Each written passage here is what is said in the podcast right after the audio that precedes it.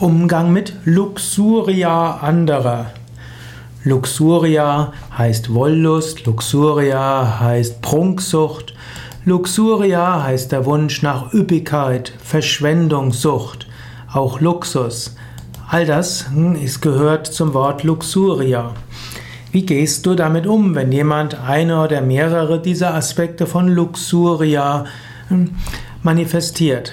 Gut, in der christlichen mittelalterlichen Theologie gehörte Luxuria zu den sieben Todsünden, später auch genannt Wurzelsünden, aus denen alles andere entspringt. Man könnte Luxuria aber auch sehen als eine Manifestation des Lakshmi-Prinzips. Lakshmi ist Fülle, Lakshmi ist Weite, Lakshmi ist Reichtum, Lakshmi ist durchaus Verschwendung. Auf gewisse Weise kann man sagen, die ganze Natur ist Verschwendung. Die Blumen sind nicht einfach irgendwie schön, sie sind verschwenderisch schön. Die Vögel singen nicht einfach nur ein bisschen, um den Sexualpartner anzuregen, sondern die Vögel singen und singen und singen. Pflanzen sind schön, Bäume wachsen und sie wachsen immer weiter.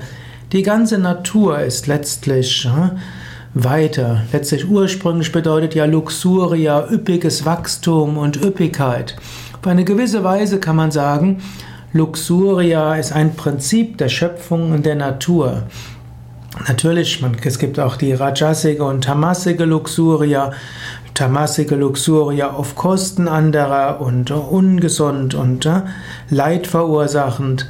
Rajasige Luxuria, nur die egoistischen Dinge berücksichtigen. Aber es gibt eine Form von Üppigkeit und von Großartigkeit, die man durchaus mit Wertschätzung zur Kenntnis nehmen kann. Und mein Tipp wäre mindestens, sieh die Luxuria in der Natur, sieh die Großartigkeit der Schöpfung, sieh die Üppigkeit in der Schönheit der Natur und damit nimm die Luxuria als etwas, was dich an Gott erinnert. Krishna sagt im zehnten Kapitel der Bhagavad Gita, siehe mich in allem, was großartig, besonders schön und außergewöhnlich ist. In diesem Sinne, Gott kann besonders gesehen werden in allem Großartigen, allem Schönen, allem Überfließenden, also in der Luxuria.